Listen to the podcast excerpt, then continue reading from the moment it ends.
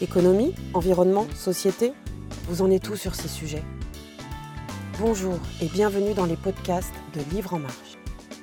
À l'occasion du festival, partez à la rencontre d'auteurs, d'autrices et de philosophes à travers une série de conférences autour des enjeux majeurs de notre époque. Bonne écoute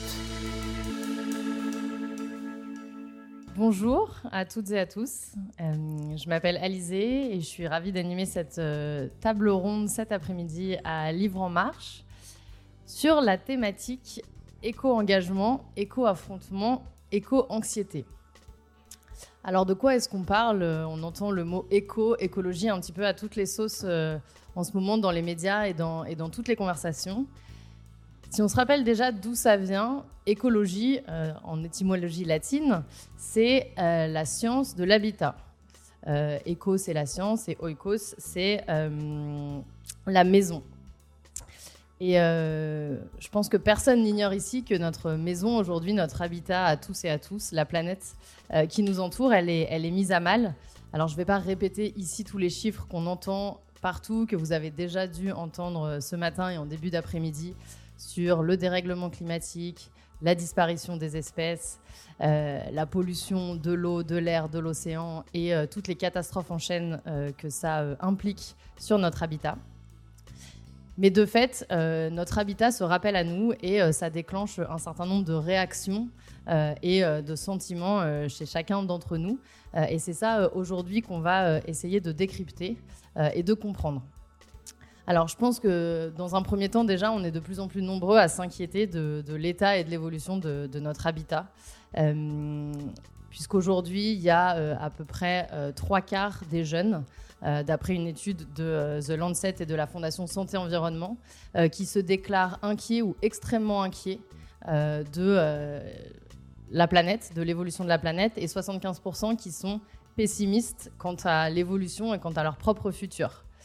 C'est là qu'on touche le doigt, euh, qu'on touche du doigt, pardon, euh, du concept d'éco-anxiété. Face à ça, il y a plein de façons de réagir. On peut euh, ignorer tout ça. On peut aussi avoir envie de s'engager. Il y a des, des renouveaux d'envie d'engagement chez les jeunes générations, notamment, mais pas que. et puis, en fait, on peut aussi être en colère et s'énerver puisqu'il faut euh, comprendre aussi que même si on a l'impression, et, euh, les intervenants euh, le disaient tout à l'heure, qu'on est de moins en moins à nier, en fait, une récente étude a montré qu'il y a, 37% des Français qui sont climato-sceptiques. Il y a donc un tiers de la population qui, dans les dernières études, renie l'origine humaine du dérèglement climatique. Puisque sur ces 37%, il y a 29% qui disent qu'il y a un réchauffement climatique, mais qui disent que ce n'est pas lié euh, à l'activité humaine.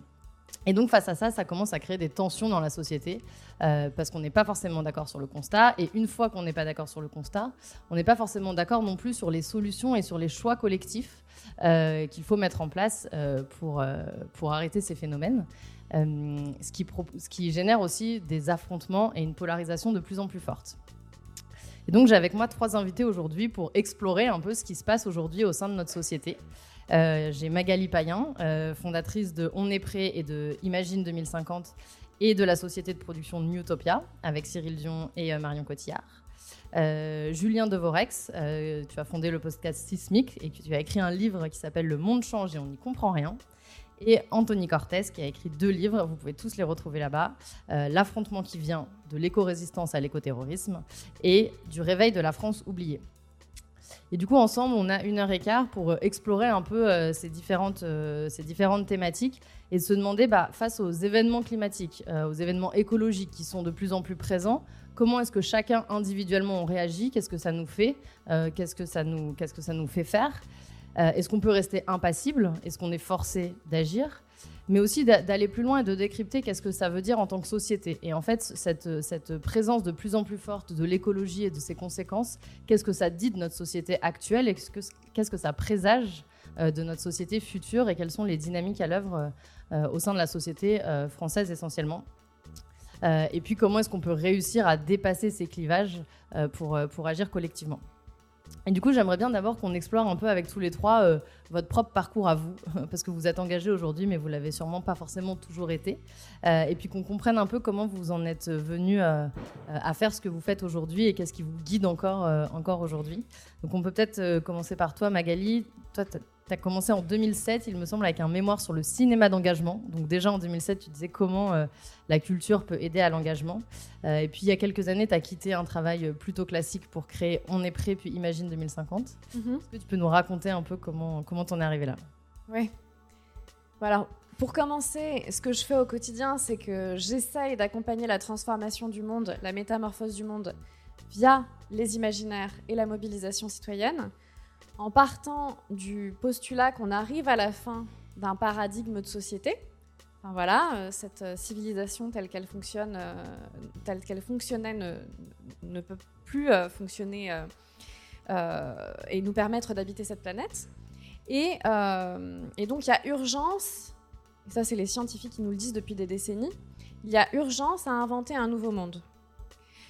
Et donc, Effectivement, c'est ce que j'essaye de faire avec le mouvement de mobilisation citoyenne On est prêt, que j'ai lancé en 2018, qui a pour vocation de mobiliser la jeunesse principalement, mais pas que, de la mobiliser pour un monde plus respectueux du vivant et de la justice sociale, en coordonnant des artistes, des influenceurs entre eux, mais aussi avec des sachants en amont qui viennent alimenter leur contenu. Donc les sachants, ce sont les journalistes, les lanceurs d'alerte, les experts, etc. Et puis en aval, une fois que les spectateurs ont vu une vidéo, que les lecteurs ont lu un livre, qu'ils ont envie d'agir, qu'ils ont été émus, eh bien, l'enjeu, c'est de leur donner des outils très très concrets pour leur permettre de passer à l'action dans leur vie, pour avoir de l'impact. Voilà. Et donc là, on va connecter avec des activistes, des ONG, des entrepreneurs sociaux sur le terrain. Euh, avec On est prêt, on a commencé en 2018 avec une première campagne pour le climat qui a rassemblé 130 influenceurs sur les réseaux sociaux. Ça nous a permis de toucher des millions de jeunes sur les réseaux sociaux. Et euh, l'enjeu, c'était de proposer un grand défi d'un mois pour le climat, de manière euh, plutôt ludique. Et euh, on proposait des actions crescendo, par exemple, premier jour, je nettoie ma boîte mail, parce qu'Internet, c'est l'équivalent du sixième pays au monde en termes de gaz à effet de serre. Enfin, ça l'était à l'époque, maintenant, ça a empiré. Et ainsi de suite, crescendo. Au milieu du défi, on parle de la nécessité de diminuer sa consommation de viande, jusqu'au grand défi final qui était de mobiliser pour l'affaire du siècle, ce procès contre l'État pour inaction climatique. Et donc là, on était à 130 influenceurs qui ont proposé euh, de signer la pétition que vous avez peut-être signée et qui a été la, plus grande pétition en France à date avec 2,3 millions de signatures. Donc ça, c'est les débuts d'On est prêt. Effectivement, notre vocation, c'est de, proposer régulièrement de, la mobilisation citoyenne, euh, massive, événementielle ou bien beaucoup plus discrète au niveau des territoires. Euh, enfin voilà.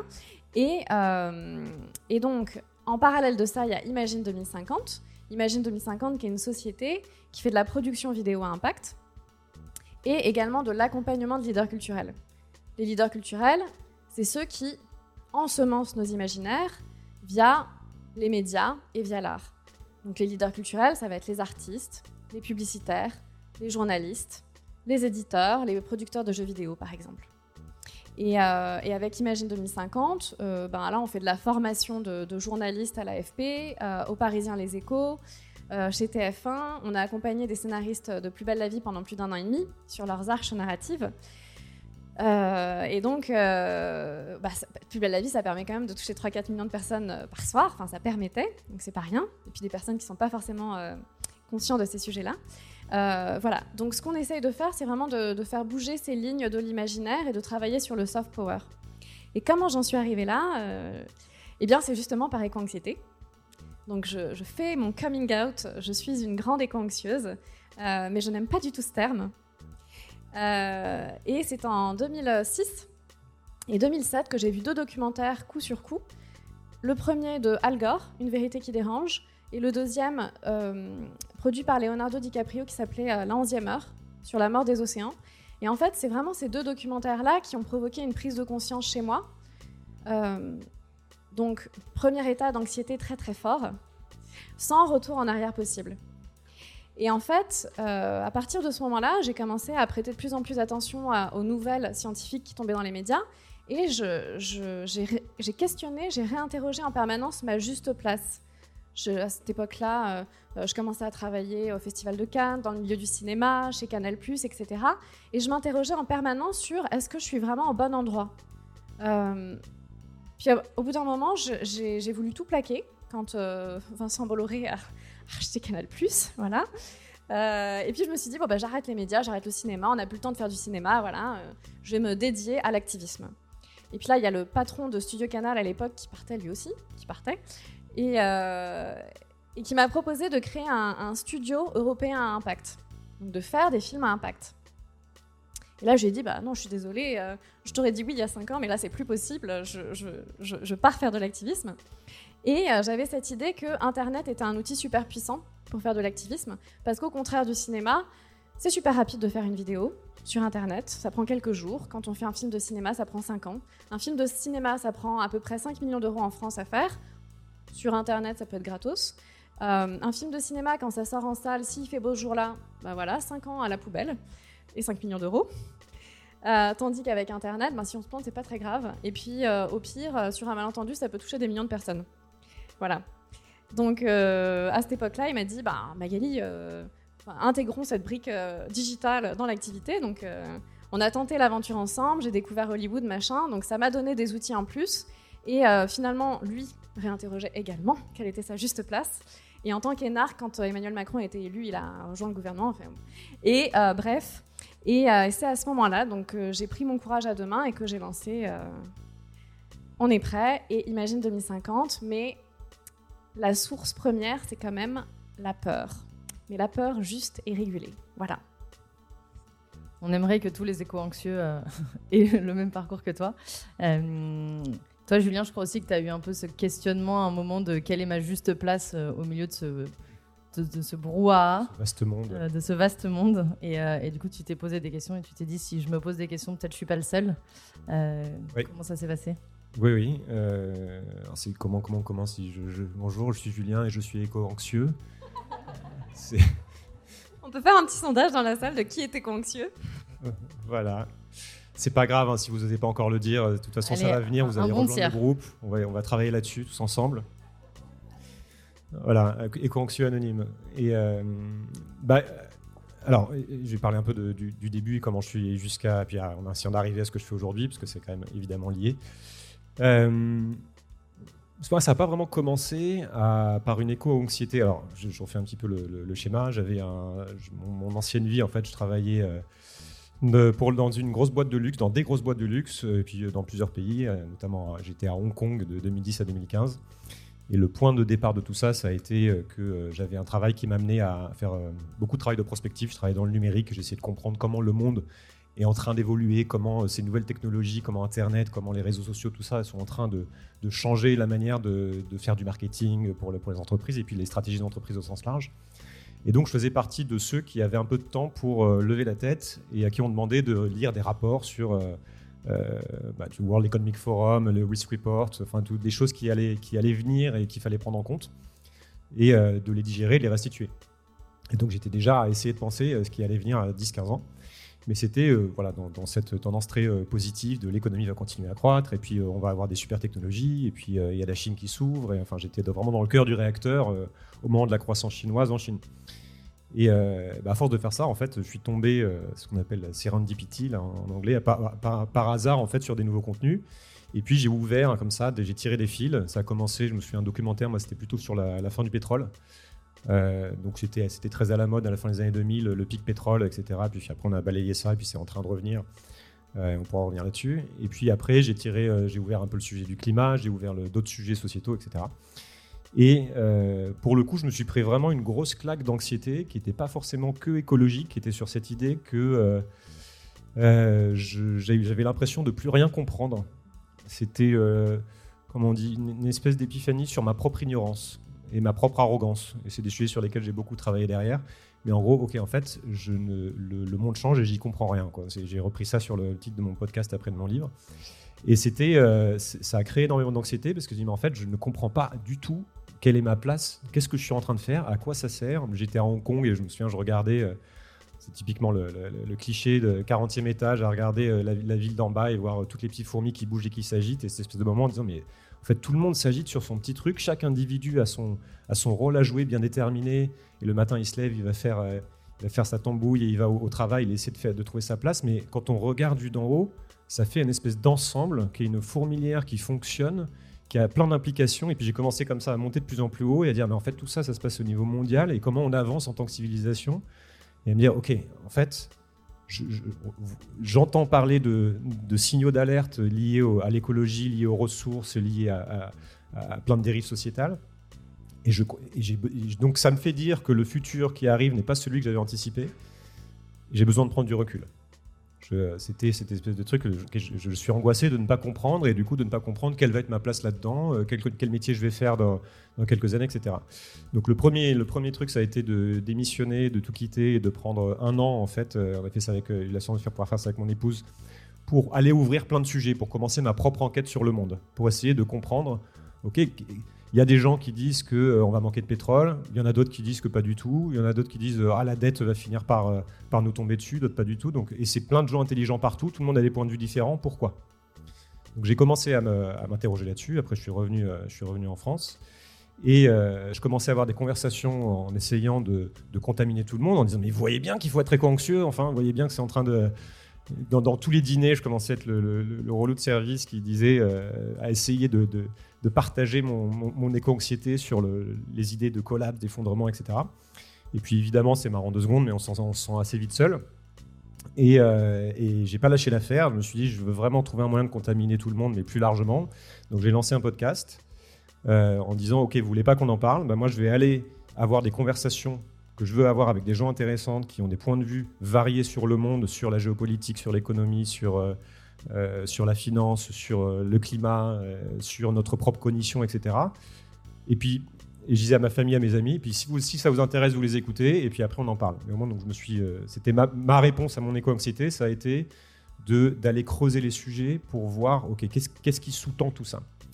Et, et, puis ça a bien marché, et donc c'est devenu maintenant mon, métier. Donc mon métier, effectivement, maintenant est de quelque part de répandre un petit peu cette éco-anxiété euh, au plus de monde possible. Et j'ai des retours très positifs. Il y a beaucoup de gens qui m'écrivent, qui me disent merci, depuis je suis éco-anxieux, donc ça, a fonctionné, etc. Je me suis. Euh, voilà, ma femme m'a quitté, euh, etc. Donc, véridique, j'ai quand même un des meilleurs amis qui, lui pétait son couple, en gros. Et parce que sa femme est devenue très éco-anxieuse et puis pas lui du tout. Donc je lui dis bah t'aurais dû, aurais dû m'écouter. et, et, en fait, sauf que j'essaie de pas en rester là. C'est-à-dire que j'essaie de comprendre, au-delà de l'éco-anxiété, ma réponse à moi, et on pourra y revenir, c'est d'aller chercher euh, pourquoi. Pourquoi, en fait, le monde est comme ça et pourquoi ça fonctionne. Pourquoi ce qui nous arrive nous arrive en partant du postulat que tout ça est parfaitement logique. Qu'il y a une explication logique au fait qu'on euh, bah, détruit la planète, au fait qu'on continue de le faire et qu'on n'arrive pas à changer ça. Euh, et, donc, je continue de creuser en connectant tous les sujets bien au-delà de la problématique écologique. Et moi, c'est un petit peu ma, ma, bouée d'essayer de, mettre de la clarté en fait sur quelque chose qui était, auquel je ne comprenais rien et, euh, d'avancer comme ça et d'essayer de faire avancer les gens en même temps. Je vous rassure, on ne va pas parler que d'éco-anxiété. Idéalement, vous allez ressortir éco-anxieux, mais aussi optimiste sur ce que vous pouvez faire. Toi, Anthony, c'est ton métier, en fait, de observer, regarder, décrypter, comprendre le monde. Euh, tu t'es beaucoup intéressé euh, à la France euh, rurale, maintenant aussi beaucoup au mouvement et aux, et aux revendications écologistes. Comment t'en es venu là et aujourd'hui, comment tu te sens là-dedans? Mieux que mes camarades. ça va bien. Moi, je me sens vachement bien. On en reparlera tout à l'heure. Euh, non, mais en fait, oui, je, travaillais à, Marianne, en fait, euh, à, l'origine. Là, j'y travaille plus, mais euh, je, suivais à l'époque, notamment le mouvement des, Gilets jaunes, on, s'en souvient. Et moi, ce qui m'intéressait, ce qui m'a toujours intéressé, c'est la mobilisation citoyenne. Bah, comme, comme, mes camarades, c'est le, moment où le citoyen, le peuple, entre guillemets, même si voilà, c'est un mot très, très, très fort et, et, derrière lequel on peut mettre pas mal de choses, mais prend conscience qu'il est capable et se met à, le faire, à déployer des énergies et à euh, créer, dessiner un monde, un monde à venir. Et donc, euh, quand j'ai suivi le mouvement des Gilets jaunes, euh, je, me suis dit, tiens, il y a encore, euh, il y a encore une, une âme, entre guillemets, qui vit dans ce pays, dans le sens où euh, on, voit beaucoup autour de nous, je ne sais pas vous, mais des personnes résignées. Et là, euh, quelles que soient les revendications, quel que soit ce qu'on qu'on en pense, il y, avait, il y avait une odeur de lutte, il y avait une odeur de, combat. Et à partir de là, alors que je traitais aussi la France périphérique et la ruralité pour Marianne, je me suis rendu compte que ce mouvement des Gilets jaunes, il avait, il avait laissé, il avait, il avait essaimé euh, de, différentes petites euh, euh, petits brins d'herbe entre guillemets, c'est-à-dire que dans certains villages, alors qu'ils pensaient qu'ils n'étaient pas capables de voir cette mobilisation là portée par des anonymes, portée par des personnes qui habituellement sont méprisées, bah, ça, leur, ça, leur a amené l'idée que si on se réunit, si on réfléchit à notre destin commun, on peut, on peut y arriver. Et, ça, j'ai essayé de le dessiner donc dans, dans mon premier livre. Et, euh, et, c'est là où on, arrive vers, vers l'écologie. C'est-à-dire que euh, au même moment, euh, juste après, ouais, juste quelques mois après le, mouvement des, Gilets jaunes, il y avait les marches pour le climat. C'était en 2018. Et, ben moi, comme, comme, comme, tout le monde, j'étais dans, dans, la rue. Moi aussi, je, moi aussi, je demandais des, des, réponses. J'attendais que, voilà, qu'on entende les aspirations de, de, la jeunesse et pas seulement. Et finalement, il ne s'est rien passé. Ensuite, il y a eu la, tout un ensemble d'échecs et de déceptions. La Convention citoyenne pour le climat, euh, Emmanuel Macron qui, qui parle de, euh, de, vouloir être le leader euh, mondial du monde vert avec Make Our Planet Great Again. Bon, voilà, on, on, sait ce que, ce que cette ambition est, est, devenue. Et là, avec Sébastien Lorquin, mon co-auteur, on s'est dit il va falloir suivre la suite de la mobilisation écologiste parce que, avec, si on met bout à bout toutes ces déceptions, et, parfois ces marques de mépris pour le combat écologiste et pour les peurs qui peuvent gagner la population, euh, bah, là, il y, a de quoi, devenir fou si on met tout bout à bout. Donc forcément, il va, falloir suivre une, éventuelle montée en tension et peut-être même une mutation euh, euh, du monde militant et, écologiste. Et donc on l'a on, on, suivi avec, avec Sébastien Lorquin sur le, sur le terrain. en fait, on, a, on voulait sortir euh, de ce qu'on pouvait entendre dans, les médias. C'est-à-dire que euh, j'ai l'impression que le, traitement aujourd'hui médiatique euh, de l'activisme écologiste, il est très, il est très binaire. C'est, je, schématise, mais c'est soit on est avec, soit, on est contre. Et, aujourd'hui, et nous, pardon, dans, notre livre, on a voulu aller sur le terrain, euh, explorer euh, toutes, les, méthodes, toutes les intentions du monde écologiste, mais aussi celles de l'État en face. C'est-à-dire qu'on le voit aujourd'hui, on est dans une phase de, répression, de criminalisation, de disqualification aussi. On se souvient du qualificatif euh, écoterroriste qu'on démonte dans le livre d'ailleurs. et là, on s'est dit, il y, a quelque chose à, y a quelque chose à dessiner. Avec ce livre-là, on va montrer un, un, système démocratique en crise, mais un cœur qui bat encore avec des personnes qui veulent se mobiliser, mais avec certains freins.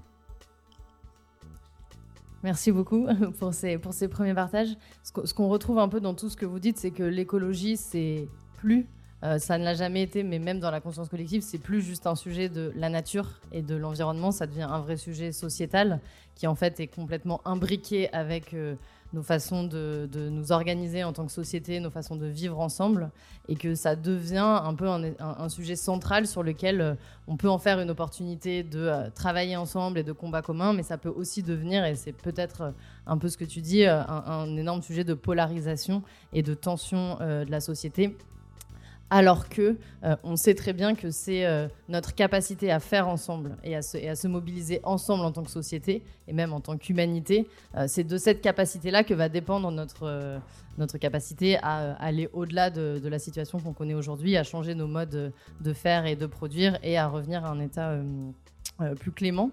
et donc je trouve ça intéressant de regarder un peu avec différents points de vue aussi quelles sont les tendances du coup sociétales à l'œuvre. Euh, du coup, on va reparler un peu d'éco-anxiété, mais pour bien comprendre de quoi on parle euh, et se dire est-ce que parce qu'on est éco-anxieux, faut aller chez le psy? Euh, Et en fait, c'est parce qu'on est un peu malade et qu'en fait c'est une déprime et puis que ça peut passer, il faut prendre sur toi, vas-y travaille. Ou est-ce que en fait c'est pas ça? Et est-ce que en fait c'est quelque chose de plus sociétal? Magali, tu as beaucoup travaillé sur le sujet avec ta campagne Tu flippes. Effectivement. tu peux nous raconter du coup. Ouais, euh, bah, moi, je vais, commencer déjà par dégommer un peu ce terme d'éco-anxiété que j'aime pas du tout. Euh, j'aime pas du tout parce que c'est un mot euh, de prime abord un peu, barbare qui veut dire en réalité la peur par rapport aux effondrements écologiques à venir. et d'un point de vue médical, l'anxiété, pour les psychiatres, c'est une peur, une anxiété qui n'a pas de cause réelle. Alors que là, franchement, euh, la menace, elle est on ne peut plus réelle. Donc il y a nécessité profonde à, regarder cette menace en face. Donc il y a ce, terme d'éco-anxiété qui recouvre, d'après Charlene Schmerber qui a fait une étude, en réalité plus de 130 émotions différentes. Donc derrière ce terme d'éco-anxiété qui a été beaucoup utilisé par les journalistes, et c'est pour ça que bah, c'est un petit peu difficile d'en sortir maintenant, il y a euh, plein d'émotions comme la tristesse, la colère, mais aussi la clairvoyance, le courage.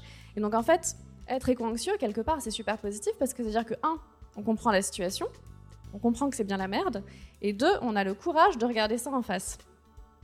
Donc ça, c'est quand même très fort. Donc les, éco-anxieux, quelque part, ce sont un peu ces, ces canaris qu'on mettait dans les, les, mines de charbon à l'époque, qui alertaient de la fuite de gaz. C'est-à-dire que quand le canari arrêtait de chanter, vite, il fallait que tout le monde évacue la mine. Bah, Aujourd'hui, les éco-anxieux, ce sont les canaris. Et donc avec le mouvement On est prêt, effectivement, dès le début, hein, en 2018, euh, donc on, a, touché des millions de jeunes euh, via les réseaux sociaux, via les influenceurs, etc. Et on a des témoignages de jeunes euh, très marquants qui nous ont été remontés et, certains nous parlaient de, de suicide. On voyait des militants se cramer complètement. Burnout militant super classique. Et, euh, et, les émotions, les vrais sujets n'étaient pas abordés. Quand je dis les vrais sujets, en fait, c'est que quand on parle euh, d'écologie, qu'on est en contact avec euh, ces informations toute la journée, enfin, que ce soit les militants ou les scientifiques, donc quand on, est, quand on a une conscience super aiguisée sur le sujet, en fait, ce dont on parle toute la journée, c'est de la question de la mort. Et pas seulement de sa propre mort, mais potentiellement de l'extinction de, tous les animaux qu'on embarque avec nous, de toutes les espèces, euh, peut-être l'extinction de l'humanité. Donc bon, euh, c'est pas très joyeux et c'est normal que, ça touche à des, angoisses très très profondes, c'est complètement normal. Et euh, à l'époque, on a proposé à nos partenaires de faire une étude sur le sujet, quantitatif, qualitatif, pour mieux comprendre les choses, parce qu'il y a aussi tout ce grand public là qui est en état de sidération euh, complet quand on parle de ces sujets-là, et qui du coup euh, fait l'autruche ou tombe en dépression et euh, ne passe pas à l'action. Or, on a besoin qu'un maximum de personnes passent à l'action. Et donc nos partenaires à l'époque nous ont dit oh là là, on préfère pas faire d'études parce qu'on pense que très peu de, pourcentage de la population est en réalité éco-anxieuse, donc ça desservirait notre cause. Donc le Covid est arrivé, donc les sociologues, psychologues avec lesquels on bossait nous ont dit bon c'est vraiment pas le bon moment avec le Covid. Et puis heureusement il y a eu cette étude de The Lancet qui est sortie euh, que tu mentionnais tout à l'heure euh, qui a été menée dans 10 pays, sur 10 000 jeunes entre 16 et 25 ans, et dont les résultats sont quand même euh, ultra parlants. C'est-à-dire qu'il y a 39% des jeunes de 16 à 25 ans qui envisagent ne pas avoir d'enfants parce qu'ils ont trop peur. Euh, il y a les deux tiers qui s'estiment trahis et abandonnés par les gouvernements. Ça, c'est quand même très important comme donnée. Et hum, donc, à partir de cette étude-là, on a enfin réussi à financer euh, une étude quantitative, une étude qualitative et un, une campagne de mobilisation, un programme d'accompagnement. Et donc, on est allé voir les experts sur le sujet, à savoir euh, Pierre-Éric Sutter, qui a monté euh, l'Observatoire des véhicules du collapse et la Maison des éco-anxieux. Euh, Charline Schmerber, psychothérapeute qui a vachement étudié le sujet, qui a écrit des livres là-dessus. Le médecin Alice Desbioles. Laure Noila aussi, journaliste qui a fait une enquête. Pablo Servigne qui adore le sujet de la peur. voilà, c'est peur qui libère. Et, euh, d'après euh, l'étude quantitative là qu'on qu commence à, débroussailler, effectivement, ben, on constate qu'il y a 75% des Français qui euh, éprouvent de l'anxiété en lien avec l'environnement, qui disent en éprouver. C'est déclaratif. Après, il y a 20% qui y pensent tout le temps, c'est quand même beaucoup, 20%, et 5 à 10% chez qui ça déborde chez qui ça déborde euh, de plein de manières différentes, c'est-à-dire euh, ils n'arrivent plus à, dormir, ils n'arrivent plus à penser à autre chose du tout, ils n'arrivent plus à rentrer dans des conversations qui parlent d'autre chose, ils n'arrivent plus à manger, enfin voilà. Et, ce qu'on on a voulu euh, euh, expliquer en fait sur ce sujet-là de l'éco-anxiété, c'est que en fait si, alors ça, ça s'adresse principalement aux jeunes donc. Si tu flippes, voilà. Si tu flippes, c'est complètement normal étant donné la gravité de la situation étant donné l'inaction des décideurs à la hauteur des enjeux, étant donné aussi la répression de ceux qui agissent. Donc, il faut savoir que tu n'es pas seul à flipper pour ton avenir, on est des millions. Viens, on en parle, on transforme ces émotions en action et ensemble on devient une force immense. Donc, dans ce qu'on a voulu faire, il y a effectivement la partie recherche, mais il y a surtout la partie action. Et euh, les études sont en train de se poursuivre. Là, on est en plein dans l'étude qualitative pour voir ce qui fait du bien. Et euh, grâce à tous ces experts, on a pu mettre en place un programme d'accompagnement de 14 jours où on propose plusieurs choses pour gérer cette peur-là. Pour la gérer en se disant que quand elle est bien gérée, ça peut être la meilleure des conseillères. C'est elle qui nous a permis de survivre pendant des millénaires. C'est elle qui nous a permis de connecter avec notre instinct de survie. Mais que si cette peur n'est pas gérée, elle peut se transformer en panique et devenir la pire des conseillères en nous rendant manipulables et sujets aux mouvements conspirationnistes, confusionnistes, etc. Donc en fait, cette peur-là, c'est vraiment un travail d'équilibriste. C'est-à-dire qu'à la fois, il faut l'écouter, mais sans basculer dans l'endroit où on va plus être en capacité de réfléchir. Donc c'est vraiment un travail euh, émotionnel super important à faire et avec ce programme d'accompagnement Petit Instant Promo que vous pouvez retrouver sur onestprêt.com slash tu qui dure 14 jours, 14 mails formidables. Euh, eh bien, euh, ce qu'on propose, c'est effectivement de conjuguer son écologie personnelle avec son action dans le monde. Voilà, donc de prendre soin de soi pour prendre soin du monde. Merci. Euh, du coup, on se sent, beaucoup de gens se sentent trahis, abandonnés par les gouvernements et ils viennent ne même pas comprendre d'où vient cette peur et à quoi elle est due. toi, Julien, ta façon de répondre à ça, ça a été de comprendre le monde, les structures ça fait un moment que du coup tu cherches à comprendre et tu parles maintenant d'un énorme jeu dans lequel on est pris euh, euh, et, duquel il est difficile de, sortir. Est-ce que tu peux nous expliquer un peu c'est quoi ce jeu et, les règles actuelles Oui, parce que quand on commence à, rentrer dans ces sujets-là, il y a plusieurs stratégies. Effectivement, il y a euh, les repousser en disant je, je, veux pas savoir et il y a toujours plein de gens autour de moi qui disent non, non, tu as écrit un bouquin, c'est gentil, mais je l'achète, mais je le lirai pas. Euh, et, puis, parce que justement, c'est vraiment une réaction très classique de dire non, non, je ne veux pas m'embarrasser, j'ai déjà suffisamment de choses, je ne veux, veux même pas savoir ce qui se passe, ça va être. Euh, et souvent, j'ai la question est-ce que ton bouquin, il va me rendre un peu anxieux euh, Donc, souvent, je dis non, pas du tout, c'est super bien écrit. Il y, a, des, petits dessins, c'est rigolo, il y a des blagues. Parce que ce qui est vrai, j'ai essayé de mettre des blagues pour essayer d'adoucir un peu tout ça. Mais il y a des gens quand même qui choisissent, ou plutôt c'est une forme de mécanisme, je pense que c'est d'ailleurs relativement inconscient, ou alors est-ce que est-ce que c'est le moment pour telle ou telle personne de rentrer dans ces sujets-là? Il y a des fois où on ne peut pas, où on a autre chose à faire, donc il n'y a pas du tout de jugement de valeur là-dessus. Euh, moi, ma stratégie, ça a été de dire bon, je, vais plutôt rentrer dans ces sujets-là maintenant plutôt que plus tard, parce que euh, je pars du principe que je fais partie de ces personnes-là. Encore une fois, c'est un mécanisme qui ont besoin de, euh, bah, de comprendre d'où vient cette peur. Est-ce qu'elle est effectivement justifiée? Ou est-ce que c'est une illusion? Est-ce que c'est quelque chose qui est dans le zeitgeist de l'époque et, euh, qu'en fait qui nous tombe dessus, mais qui en, euh, en fait on a tort d'avoir peur, on exagère, etc. Zeitgeist, air du temps. Air du temps, exactement. Euh, qui, qui, qui, qui, voilà, parce qu'il y a aussi cette tendance, et d'ailleurs c'est souvent quelque chose qu'on nous oppose en disant, mais ça va, c'est, on, on, a toujours eu peur de la fin du monde, il y a toujours eu des gens qui, qui nous parlent d'effondrement, et puis finalement ça fait partie de, de de ces dynamiques sombres des pessimistes de l'époque, et c'est la même chose, c'est le, même phénomène soit, donc je prends ça, j'essaie de comprendre. Et, euh, et, tu parlais du jeu, en fait, la manière dont j'ai essayé de, vulgariser euh, cette approche donc, que j'ai depuis maintenant 5 euh, ans avec le podcast donc, Sismic, mais depuis 8 ans plus largement, puisqu'il y a un moment donné, quand on pose un livre, il faut essayer de le rendre lisible, donc c'était compliqué de remettre tous les morceaux bout à bout, ça a été de parler du jeu. C'était de, de poser cette question qui est de dire, mais finalement, ok, d'où vient ce mouvement qui crée ce qu'on voit et qui nous rend anxieux et euh, de poser cette question qui est à quoi on joue euh, et, à quoi je joue moi à, l'intérieur de ce grand jeu du monde, de ce grand jeu de la civilisation. Hein. On appelle ce jeu civilisation quand on est tous ensemble, ça peut être le jeu de la famille quand on est en famille, et puis sinon c'est mon petit jeu personnel dans mon petit monde réel, et je dois composer avec euh, ce que je trouve autour de moi.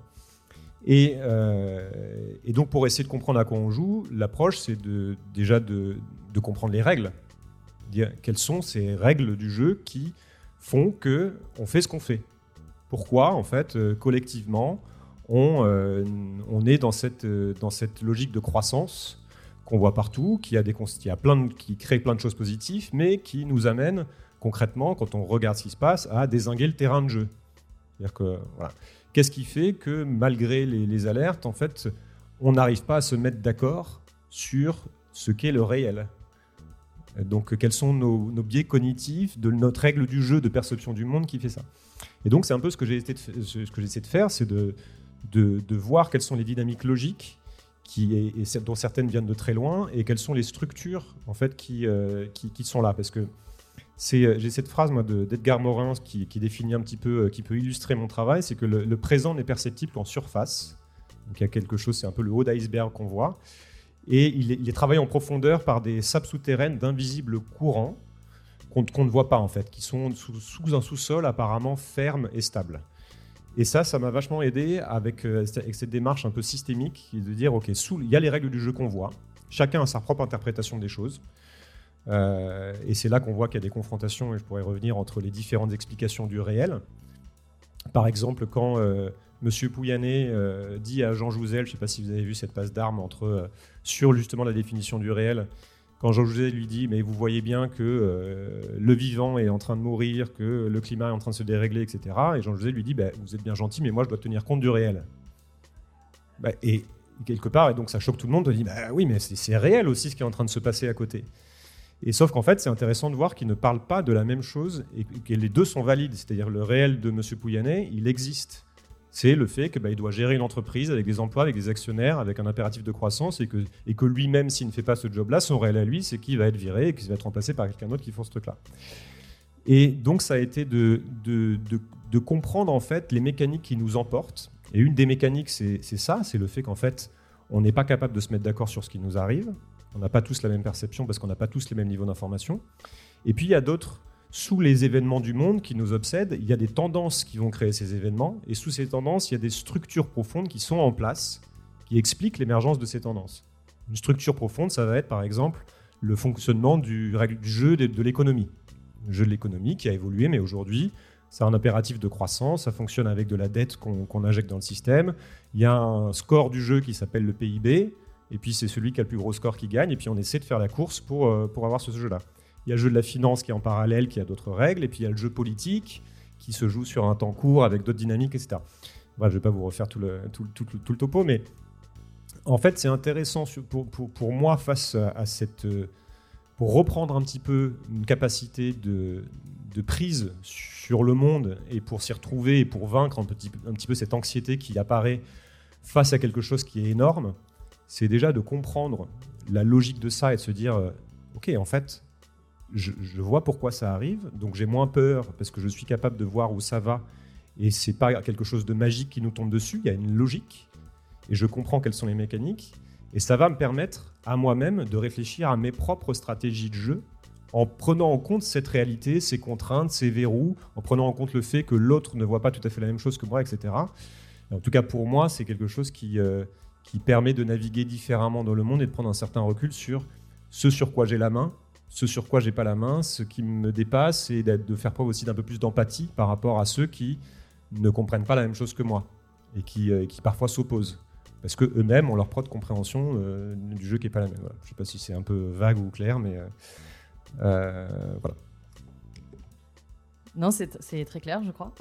Et, surtout, ça se passe en ce moment sous nos yeux, puisqu'on le voit euh, avec un certain nombre de combats écologiques où on a euh, euh, ben, d'un côté des, militants, des associations, des mouvements qui se disent on ne joue plus les bonnes règles du jeu, et en fait qui ont envie du coup d'envoyer de, valser le tapis et de se dire il faut faire table rase. Et de l'autre côté, une puissance publique ou des entreprises qui disent mais non, mais nous on joue dans les règles, pourquoi est-ce que vous venez de dépasser ces règles? Et donc on voit en fait qu'on n'arrive plus à se mettre d'accord entre ce qui est notamment légal et ce qui est légitime, quelle est la bonne règle.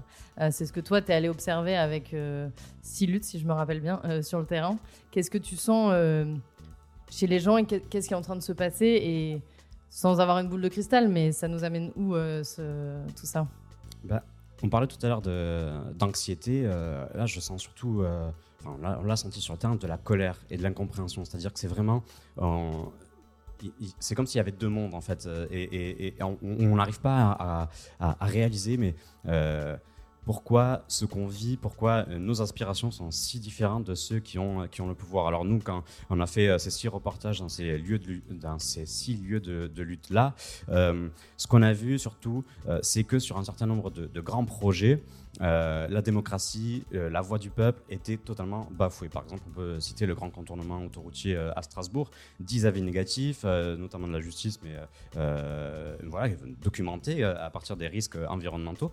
Et malgré tous ces avertissements, malgré ces avis négatifs, l'État est passé en force. Le chantier a, été, a été fait, l'autoroute voilà, a dû ouvrir parce qu'elle était, elle était, elle était réalisée. Et pourtant, elle était jugée illégale. Donc forcément, ça amène une colère, ça, amène une, envie de se mobiliser et même de défier un système qui nous, qui nous méprise. Parce que ça, c'est des exemples très locaux, mais euh, on pourrait le relier à un certain nombre de provocations et de déclarations politiques, euh, notamment euh, de la majorité. on se souvient d'Emmanuel Macron qui parle de, qui ironise sur les Amish qui veulent revenir à la lampe à huile pour parler de ceux qui s'interrogent sur, sur l'impact environnemental du déploiement de la 5G, par exemple. bon, on a parlé tout à l'heure de, de, l'écoterrorisme, mais voilà, c'est un certain nombre de, provocations qui, font dire euh, aux militants euh, on, était anxieux, mais on sait pourquoi. En fait, on sait pourquoi parce qu'en fait, on, est dirigé par des personnes qui ne nous comprennent pas et qui en plus nous euh, nous méprisent absolument.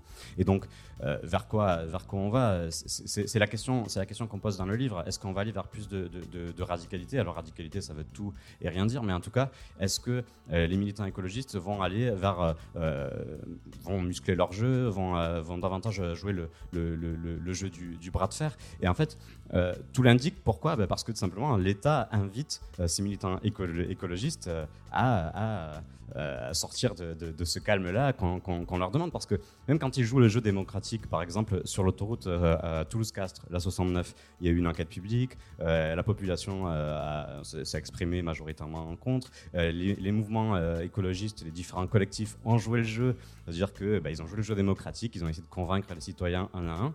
Et malgré ça, bah, le, chantier euh, va se faire aussi. Donc en fait, même quand les écologistes jouent le jeu, bah, leur combat, euh, leur lutte est, est, ignoré. Et donc en fait, pourquoi refuser les sirènes de la, de la radicalité? Alors après, la radicalité, euh, euh, on peut mettre différents mots dessus. Est-ce que c'est est -ce c'est davantage de, sabotage? Est-ce que c'est euh, ou alors ça peut être aussi dans les propositions Est-ce qu'on va aller vers des propositions beaucoup plus fortes pour renverser le système qu'on dénonce?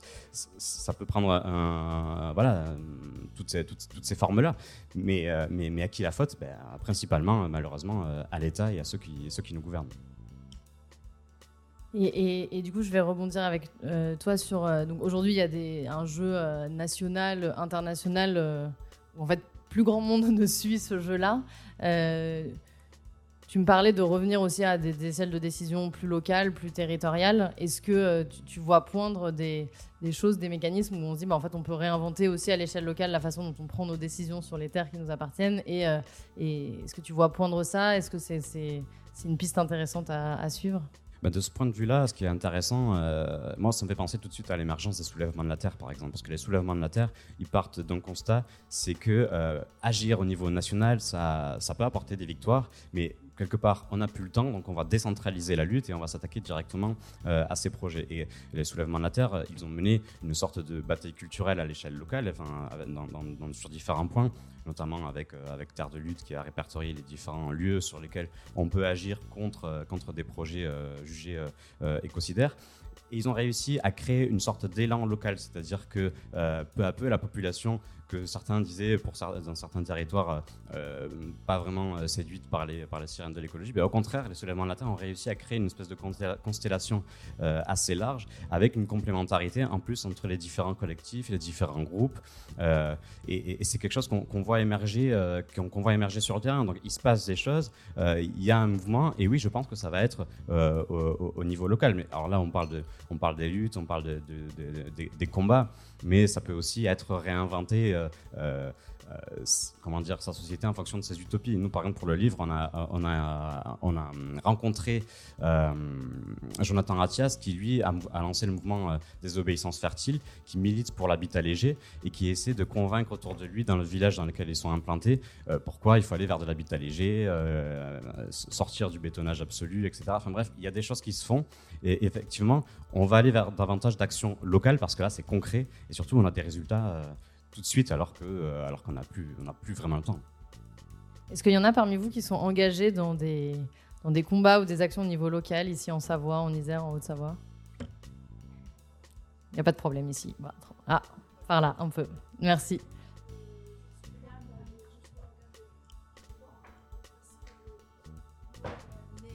Dans la guerre, pendant la guerre et juste après la guerre, donc on a connu euh, une période euh, très sobre et très nature.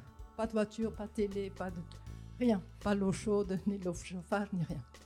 Et euh, nous, on allait partir en vacances en vélo, ce qu'on fait maintenant encore, 80 ans. Et euh, voilà, c'est ce que je peux dire. Alors je trouve que c'est bien, vous êtes courageux, mais je crois que, pardon, parce que j'ai une paye. Je crois que chaque euh, génération a ses problèmes. Nos parents, ils ont eu la guerre. Ils étaient résistants pendant la guerre. Nous, on a aussi manifesté contre une société qu'on ne voulait pas. On est des hippies. Voilà. Alors, effectivement, vous êtes très gâtés parce que vous êtes l'âge de nos enfants. Vous avez pu faire des études, vous avez Internet, vous, avez, vous pouvez faire tout ce que voyager. Donc, effectivement, ça tombe un peu un peu. dommage. Alors, je, je, suis bien, je suis d'accord avec vous, hein.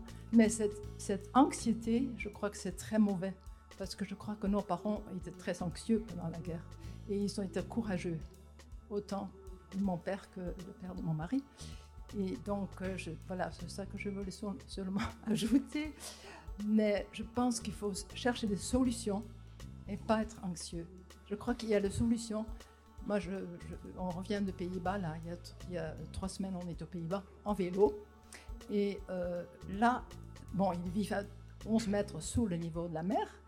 Et ils sont en train d'élargir de, de, les rivières, ils sont en train de remonter toutes les digues. Ils sont 4000, 5000 km de digues et ils font un kilomètre par semaine. Et ils, travaillent, ils travaillent. Donc c'est peut-être euh, et en plus, ils sont très contents de leur climat. ça me permet. je voulais dire, parce que eux, ils sont les climats maintenant de la France. ils sont très contents. Très bien. ça, me permet de rebondir. Merci beaucoup pour votre, euh, pour votre témoignage. Et, euh, ça me permet de rebondir aussi sur ce que tu dis sur euh, c'est bien de lutter contre, mais il faut aussi avoir cette capacité à se projeter dans qu'est-ce qu'on veut pour nos territoires et, et j'ai changé euh, récemment avec une personne qui lutte contre des mines en Colombie. Et en fait, sa lutte, elle a réussi à stopper la mine. Euh, pas tant parce qu'elle a dit on est contre cette mine, mais parce qu'elle a réussi à embarquer toute la population sur mais à la place, qu'est-ce qu'on veut? Et en fait, comment on redonne de l'espoir à la jeunesse de ce territoire et on développe un territoire avec euh, une agriculture vivrière, de l'écotourisme, etc., etc. Et donc, cette capacité aussi à se projeter dans le pour à la place de uniquement le contre, elle est, euh, elle est importante. Euh, c'est beaucoup sur euh, ça et sur cette notion d'imagination, d'imaginaire que tu travailles, Magali. Comment est-ce qu'on peut développer ça? Est-ce que ça peut donner de la, de la force à tout le monde? Alors, vaste question. Mais effectivement, dans nos règles d'or, on est prêt. Il y a effectivement ça, qu'on est dans l'action pour et non pas dans la lutte contre, qu'on essaye vraiment d'être dans la solution euh, ce qui n'empêche pas d'être dans le diagnostic au départ. Et le diagnostic scientifique, il est de facto euh, flippant. Donc, euh, enfin voilà, une fois qu'il est posé, il n'y a pas besoin d'en rajouter. et ce qu'on va essayer de, proposer en fait dans nos actions, c'est vraiment de reconnecter avec cet héros, en fait, cet élan de vie qu'on retrouve beaucoup dans l'action collective.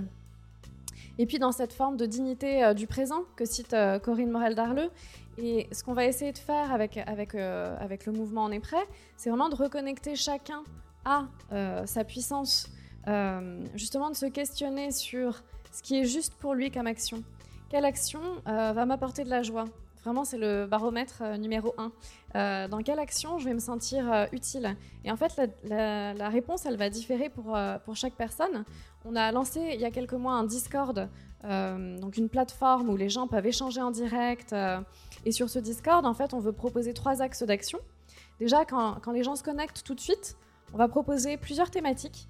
Et euh, en fonction des thématiques qui sont cochées, eh bien, une action à faire immédiatement. Donc, quelque part, l'immédiat, petit pas, qui va me, me, préparer à des actions plus grandes. C'est-à-dire commencer à monter sur l'escalier de l'engagement comme ça. Et donc, en fonction des affinités de chacun, bah, si c'est le, jardinage, euh, ça va être de s'inscrire au MOOC euh, sur la permaculture des colibris.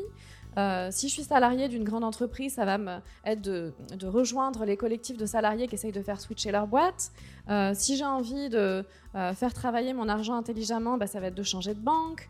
si j'ai envie d'agir sur le terrain, bah, ça va être de me renseigner auprès d'associations qui font de la résistance civile. etc. Donc ça, c'est vraiment quelque chose qu'on propose pour commencer à expérimenter en fait l'action. Et au-delà de ce premier axe-là, on va proposer des grandes campagnes collectives, donc des grandes campagnes collectives qui peuvent être digitales ou sur le terrain, euh, comme on a fait à l'époque avec euh, la, mobilisation autour de la pétition de l'affaire du siècle, bon bah ça, ça a permis de créer un vrai rapport de force avec l'État, les 2,3 millions de signatures. Ce rapport de force avec l'État, il nous a permis derrière, avec Cyril Dion, Mathilde Dimer, Priscilla Ludowski, de négocier la Convention citoyenne pour le climat. Euh, derrière, l'État a été condamné deux fois pour inaction climatique. Là, le procès continue. on voit que l'outil juridique, il est super puissant. Il commence à être utilisé à plusieurs endroits. On rentre dans cette époque des grands procès de, de La Belle Verte, film que j'aime beaucoup. Euh, euh, enfin voilà, la Convention citoyenne pour le climat, elle a permis d'expérimenter en fait d'autres formes de démocratie délibérative, participative. Donc même si in fine euh, cet éléphant a accouché d'une souris en termes de projet de loi, eh bien la vraie victoire pour moi, elle est vraiment dans l'expérimentation de ce processus démocratique qui est en train d'être expérimenté sur des territoires en France, dans d'autres pays, etc. et ça apporte aussi beaucoup de joie en fait de faire ensemble et c'est ce que les, citoyens de la Convention citoyenne ont expérimenté. Il y en a euh, qui étaient climato-sceptiques au début, qui ont complètement switché et qui ont transformé leur, euh, vie, qui ont changé de métier, etc. Euh, voilà, donc les campagnes collectives, c'est vraiment super important pour nous d'en proposer. Donc là, fin d'année, ça va être sur le sujet du plastique je passe les détails, mais voilà, donc à partir du mois de novembre, ça va être ça, parce que ça, c'est quand même un autre sujet assez vertigineux. Euh, je ferme la parenthèse. Et euh, troisième modalité d'action, bah, c'est justement que les personnes se regroupent sur les territoires, euh, c'est-à-dire qu'elles proposent des actions qui se font déjà sur le territoire ou bien des envies d'action et qu'elles se rencontrent dans la vraie vie pour œuvrer ensemble. Voilà. donc j'ai été un peu longue. Mais euh, juste pour conclure, euh, encore une fois, j'aime pas ce terme euh, d'anxiété. Et, je suis pour cette biodiversité, pour la reconnaissance à la fois de cette biodiversité d'émotions qu'on a à l'intérieur de soi.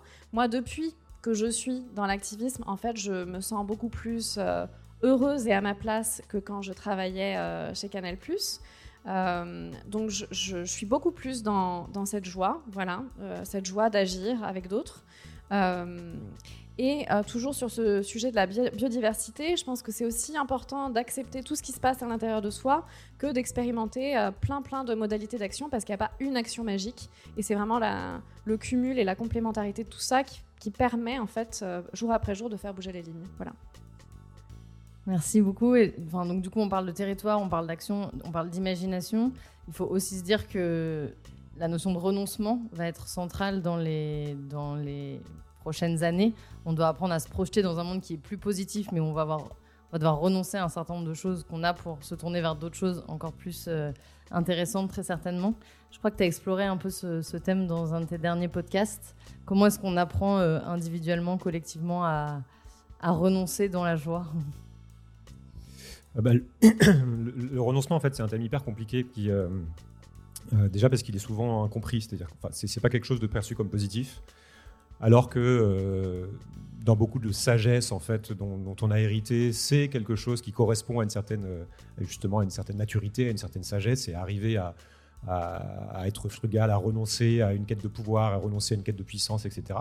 Mais dans notre culture aujourd'hui, c'est à l'opposé de nos valeurs. Entre guillemets, c'est euh, faut aller toujours plus vite, plus haut, plus fort. C'est nothing is impossible, rien n'est impossible. Ciel, sky is the limit en anglais. Je parle anglais parce que c'est aussi beaucoup hérité de, valeurs américaines avec cette idée de frontières, euh, euh, de, euh, du dépassement justement. Il faut toujours dépasser un problème n'existe pas, il faut, faut, venir avec des solutions, il faut parler de solutions. On retrouve ça dans le monde de l'entreprise, le solutionnisme, on retrouve ça dans le monde politique. C'est quelque part, en fait, si, si un problème, s'il n'y a pas de solution, il n'y a pas de problème. Ça n'existe pas, en fait. C'est qu'on a mal posé les termes du problème.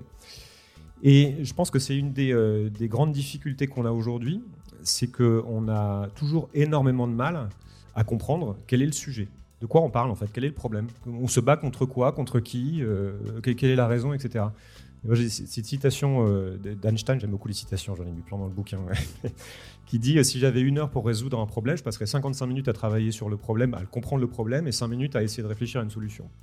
En fait, moi, c'est quelque chose qui me frappe tout le temps c'est que on n'arrive pas aujourd'hui à se mettre d'accord vraiment sur le diagnostic, sur on est confronté à quoi, d'où ça vient, contre quoi on se bat, puisqu'on parle de, puisqu'il y a une rhétorique guerrière, justement, une rhétorique de lutte, contre qui, euh, quelles sont les stratégies donc à adopter, où est-ce que ça se passe, à quel niveau ça passe, où sont les verrous, etc.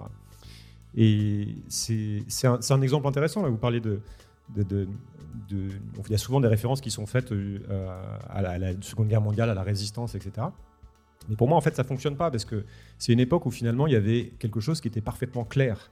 C'est-à-dire, il y a un ennemi qui est là, qu'on désigne comme euh, justement euh, quelque chose contre qui on doit se battre, et puis il y a une situation qui est à peu près claire, et puis voilà, on, peut, ça ne veut pas dire qu'il n'y a pas de courage à avoir, on peut sacrifier sa vie pour aller se battre pour ce combat, mais le combat est quelque chose défini, il y a deux parties.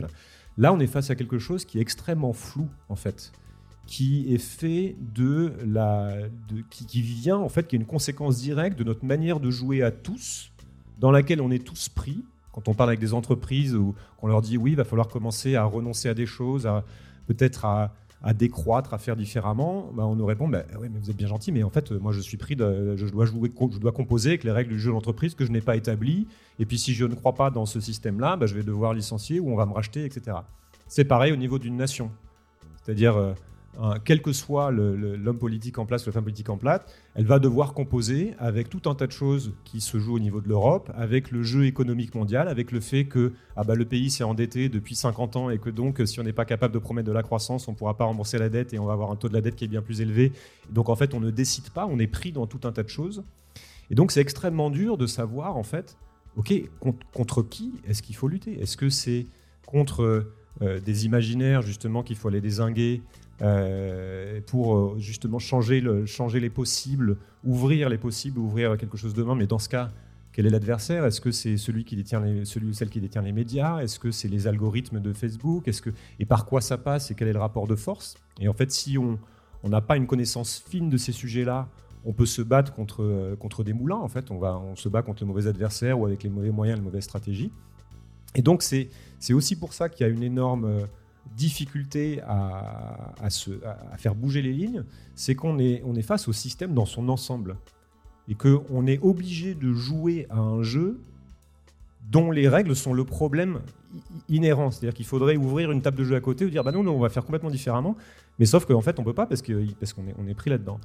Donc, c'est, euh, ça ouvre plein de questions. C'est-à-dire, est-ce que finalement, le jeu global, on doit le jouer. Est-ce que le combat global, par exemple, pour le climat, il n'est pas beaucoup trop gros? Parce que euh, finalement, euh, même, si on, même si les écolos prennent le pouvoir en France, bah, euh, il y a plein de choses qui se passent à côté qui font que c'est peanut, etc. etc. Est-ce que le, combat, le combat politique, justement, est-ce qu'il s'agit de prendre le pouvoir ou alors de fondamentalement construire quelque chose d'à côté et de faire contre le pouvoir en mode pirate? C'est une autre stratégie de jeu qui peut fonctionner Est-ce qu'il s'agit de le faire à, côté du système pour créer autre chose? Alors, j'ai pas de réponse, hein, pas à ce que je vous propose quelque chose comme ça. Mais ce que je trouve intéressant, c'est quand même à chaque fois de passer plus de temps à définir les rapports de force, à définir quelles sont les contraintes de qui on va définir comme étant l'adversaire, savoir lui aussi ce qu'il emporte, euh, pour essayer de, de, de, savoir si on se concentre sur le local, parce qu'en fait c'est le bon échelon, peut-être que c'est que là que ça se passe, de savoir aussi comment moi, en tant qu'individu, je peux ne pas porter le poids du monde pour me dire, bah, finalement, ok, c'est pas moi qui vais régler le problème climatique, donc j'arrête de m'angoisser pour ça. Mais par contre, ça se joue au niveau de mon éthique personnelle, qui j'ai envie d'être, quelles sont les valeurs que j'ai envie de définir, et, j'y vais quand même, même si je sais pas vraiment contre quoi je me bats, et même peut-être que le combat est perdu, mais c'est ce que j'ai envie de vivre. Enfin, ça ouvre plein de questions qui reviennent à, à des questions finalement presque, enfin, très individuelles aussi, euh, sur les liens qu'on a envie de créer, où on a envie d'habiter, de quoi on a envie de prendre soin, à quoi on a envie de, renoncer aussi, qui est, une, question, même individuellement, extrêmement dure.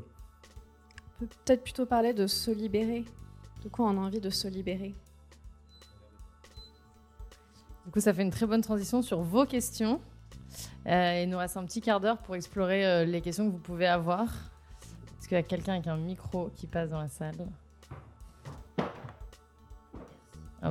il y, a, bah, il y a quatre questions là-bas. On peut peut-être les prendre deux par deux comme ça. Euh. Donc peut-être les, les, deux personnes qui sont ici. Ouais, allez-y. Vous les faire deux par deux. Je vais prendre le micro après. À, la personne juste derrière vous. Et puis après, j'ai vu vos questions là-bas.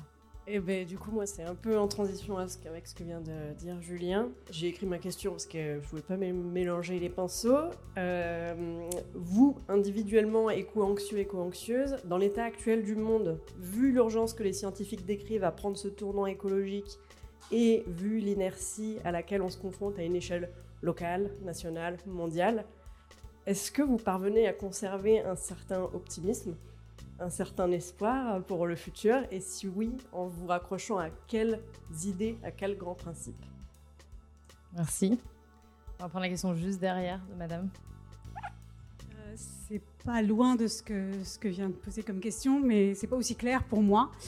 Euh, en tout cas, je me dis, là, je suis tellement bien avec vous parce que j'entends ce que j'aime entendre, euh, que parfois je me bats avec ce que je pense parce que je me dis, on est privilégié d'avoir à, à renoncer c'est chouette d'avoir renoncé, c'est qu'on a. Et qu'on est là dans un entre-soi, dans des sociétés euh, qui sont les nôtres, qui sont privilégiées. Mais à l'échelle du monde, je tombe vite dans l'éco-fatalité, en fait.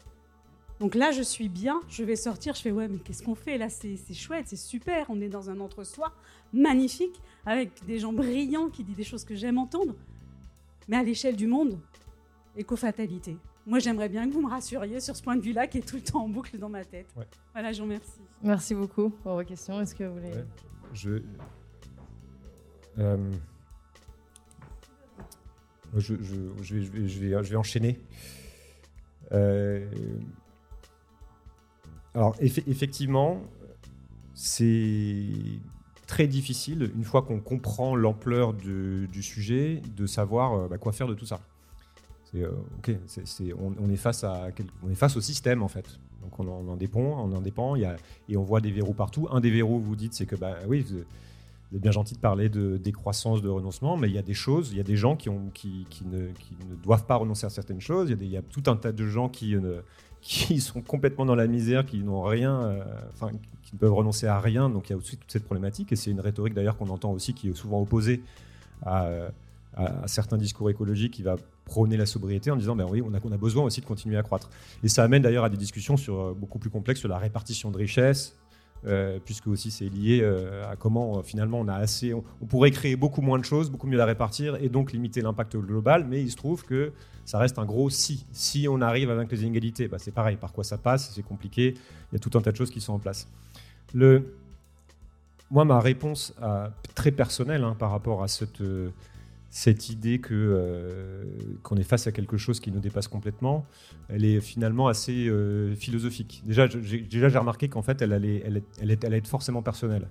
Il y a des personnes qui vont avoir besoin, pour face à ça, de se dire, de, de, se battre, de choisir une cause, de simplifier, de se dire, ok, le réel est complexe, mais je vais le simplifier. Je vais quand même me choisir un adversaire, je vais quand même me choisir une cause, je vais prendre ce sujet-là. Et si je ne vais pas dans l'action, si je ne vais pas dans la rue, si je ne vais pas là-dedans, mon, intégrité psychologique en fait va se défaire, donc j'ai besoin de ça. Et ça finalement c'est très individuel parce que ça dépend de comment on est fait. Il y a des gens qui sont plus dans la réflexion, d'autres qui ont besoin d'être dans le faire, dans l'action, et voilà, on est, on est, fait, comme, fait comme ça.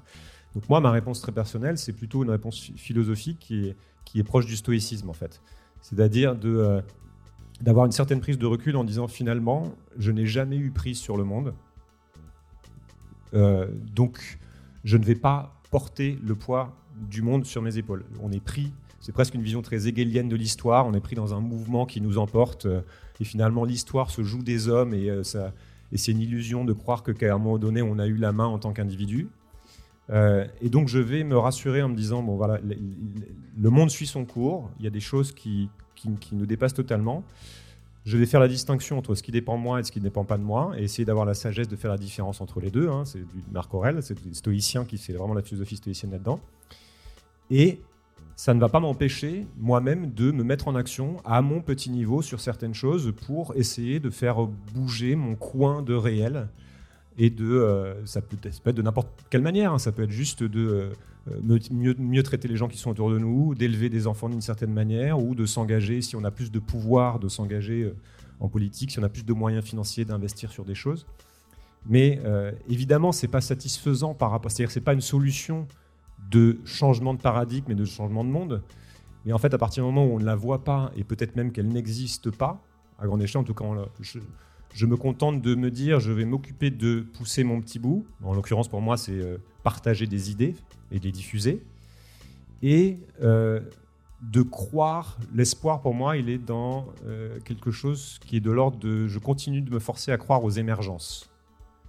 C'est-à-dire qu'on est dans un système complexe qui bouge extrêmement vite, qu'on est en train de totalement déstabiliser au niveau mondial. Donc il y a des émergences qui, vont être, qui sont totalement flippantes, des espèces de vagues scélérates qui sortent de nulle part, des accélérations du dérèglement climatique ou des océans, etc.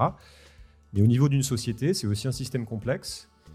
Et donc, on n'est pas à l'abri de provoquer des mouvements, c'est-à-dire en poussant dans son coin, de créer un espèce d'effet de domino qu'on ne maîtrise pas, qui, est de l'ordre de l'émergence et qui peut tout d'un coup faire basculer des choses. Et là, il y a plein d'exemples dans l'histoire. Donc on cite souvent Margaret Meads, ne croyez pas qu'un petit groupe de gens motivés peut changer le monde, c'est toujours ce qui s'est passé. Mais pour moi, c'est pas forcément un, un, projet de transformation, c'est-à-dire comme je ne vois pas par où ça passe, c'est pas de dire il faut absolument que je pousse dans ce sens-là et ça va créer ça et donc on va changer le monde de telle manière, parce que je vois que c'est beaucoup trop complexe. C'est je le je pousse par rapport à ce que j'ai envie de vivre, par rapport à ce qui m'apporte de, la, de la joie, par rapport à l'éthique que je veux avoir, et quelque part c'est euh, euh, exister sans l'angoisse de devenir ou euh, ne pas se soucier finalement, agir sans se soucier du résultat. Là, on arrive sur des sagesses un peu orientales, du Tao, etc., mais qui, je trouve sont très utiles en fait pour, pour, aborder ces sujets-là d'un gros machin qui nous dépasse. Quoi. Ouais. Moi, il y a beaucoup de choses comme toi, il y a des choses qui sont pas pareilles. euh... bah, pour commencer, il y a quand même une phase qui est vraiment pas agréable, qui est la phase de, de deuil, quoi. Euh, qui est la phase de deuil de bon bah cette époque quelque part est révolue et il faut en changer et ça c'est ça peut être vertigineux et hum, c'est comme les étapes du deuil euh, que décrit Elisabeth Moss au départ on, est dans le déni on est en colère on est triste puis finalement il y a l'acceptation et puis finalement il y a la création de quelque chose d'autre euh, qui peut même être euh, plus beau comme situation et euh, moi, enfin voilà, ça a été douloureux toute cette période de deuil, de peur, de colère, etc. Et puis, en fait, je pense que c'est vraiment un travail très libérateur, comme je le disais tout à l'heure. Et euh, récemment, j'ai appris que le mot adulte, ça vient de ad ultima, c'est-à-dire celui qui a travaillé sur la finitude, sa propre mort. Et hum, je trouve vraiment que ce qui nous envoie dans le mur aujourd'hui, en fait, c'est que la plupart euh, des gens euh, n'ont pas travaillé sur la finitude et qu'on est dans un monde euh, où l'ubris, euh, l'orgueil nous envoie dans le mur en se disant qu'on peut tout contrôler, même la mort. C'est le sujet numéro un dans la Silicon Valley. Le sujet numéro un dans les dîners, c'est Ah, j'ai peut-être une solution au problème. De quel problème tu parles? Ben, vaincre la mort. Voilà. Euh, donc, il y a vraiment beaucoup de gens hein, qui sont dans ces fantasmes de transhumanisme euh, et, pour qui ça devient une, euh, réalité avec l'intelligence artificielle, etc. Et, et, en fait, à partir du moment où moi j'ai fait ce travail de, de deuil pour moi, bah, j'ai reconnecté avec cette joie d'être en vie, en fait. Euh, et, je pense que c'est vraiment super important et que la clé, elle réside là aussi, c'est-à-dire euh, euh, renoncer à quoi, mais en fait se reconnecter à quoi, se reconnecter à ce qui rend véritablement heureux. Est-ce que sur son lit de mort, on se dira Ah bah j'ai vraiment réussi ma vie, été vraiment heureux, qu'est-ce que j'ai contribué au PIB Ou alors est-ce qu'on se dira Bah ouais, j'ai été super heureux parce que j'ai j'ai partagé du, temps avec les gens que j'aimais, euh, j'ai passé du temps dans, la nature, j'ai créé de l'art, et tout ça, ça n'a rien à voir avec la consommation. Et moi, c'est ce que j'essaye de, mettre en place euh, dans ma vie, c'est-à-dire, euh, bon, l'activisme prend beaucoup, mais euh, ces plaisirs-là, il n'y a pas de plaisir plus pur. Et ce qui peut me donner de l'espoir, c'est euh, ben, d'agir aux côtés de toutes ces personnes euh, qui m'inspirent énormément, euh, avec qui il y a de la joie, ou, parfois ça peut être très dur, mais c'est dur ensemble. Et c'est Jean-Pierre Gou que j'adore, qui a écrit des romans qui s'appellent Siècle bleu. Alors, quand je déprime, je vais voir Jean-Pierre Gou. Je vous conseille Siècle bleu, c'est brillant comme roman. Et Jean-Pierre, il me disait récemment qu'en fait, euh, l'humain est la seule espèce à avoir cette capacité à régénérer, les écosystèmes. Et en fait, la capacité de destruction qu'on a, voilà, on entre dans cette période d'anthropocène. Certains parlent de plasticocène aussi. Et eh ben, cette capacité de destruction qu'on a, on a la même en termes de capacité à régénérer et à prendre soin. Et moi, c'est vraiment ce que j'aimerais réussir à faire opérer comme shift, c'est euh, d'instaurer, en fait, de, réinstaurer cette valeur euh, qui est devenue has dans le capitalisme, etc., bah, de réinstaurer ça, de remettre ça au centre. Et la source du soin, la plus belle source du soin, c'est l'amour. Donc en fait, de reconnecter à ça, ça peut, ça peut sembler très bisounours, mais je crois vraiment que c'est ce qui nous permettra d'être euh, plus heureux. Voilà. Et euh, pour, pour, répondre aussi rapidement, l'amour, je te, rejoins évidemment, et je dirais, et de la politique en fait, parce que Merci. C'est une drôle de. Remettre de l'amour dans la politique, peut-être. Voilà. non, je vais essayer de répondre à la question euh, en, parlant du mouvement écologiste. J'ai l'impression qu'on a, euh, on, a passé plusieurs phases. Il y a eu la phase de la désespérance, qui est, évidemment encore là. Il y a eu ensuite la phase de l'identification du mal. Je crois qu'on y est passé par cette question-là. Je pense qu'elle est réglée et je pense qu'on peut l'illustrer par exemple avec la théorie du capitalocène de, de Malm. Voilà, le, coupable, c'est donc le capitalisme thermo-industriel et donc un certain nombre de valeurs. Donc on sait le monde qu'on veut pas. Là, on est dans l'ère des solutions et, euh, et, et c'est vrai que par exemple avec ton travail, tu l'illustres parfaitement. Et et, je crois que voilà, c'est ce champ-là qu'il faut, euh, qu'il faut, qu'il faut prendre. Mais alors, à partir du moment où on veut créer des solutions et où on en a, comment on fait pour les, pour les appliquer? Et donc là, c'est la politique euh, qui entre en jeu.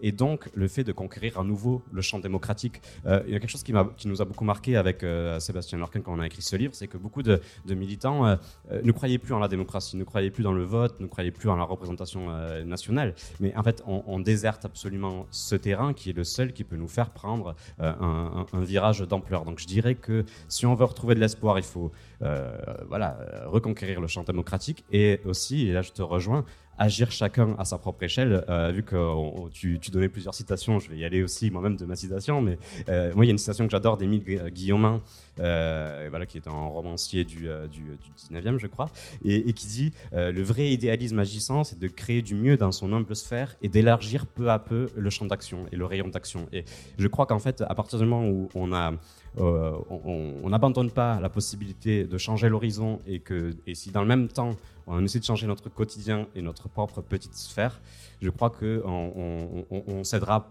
pas à la désespérance. Peut-être qu'on verra si on changera les choses, mais au moins on, se battra jusqu'au bout et, et, je crois que c'est le seul moyen de retrouver un petit peu espoir. Merci beaucoup pour tous ces, pour tous ces échanges euh, euh, parsemés d'anxiété, mais aussi beaucoup d'espoir. et puis à bientôt. Vous avez aimé cet épisode? Vous aussi essaimez la matière à penser en la partageant autour de vous. Pour en savoir plus, rendez-vous sur notre site internet livreenmarche.com. À bientôt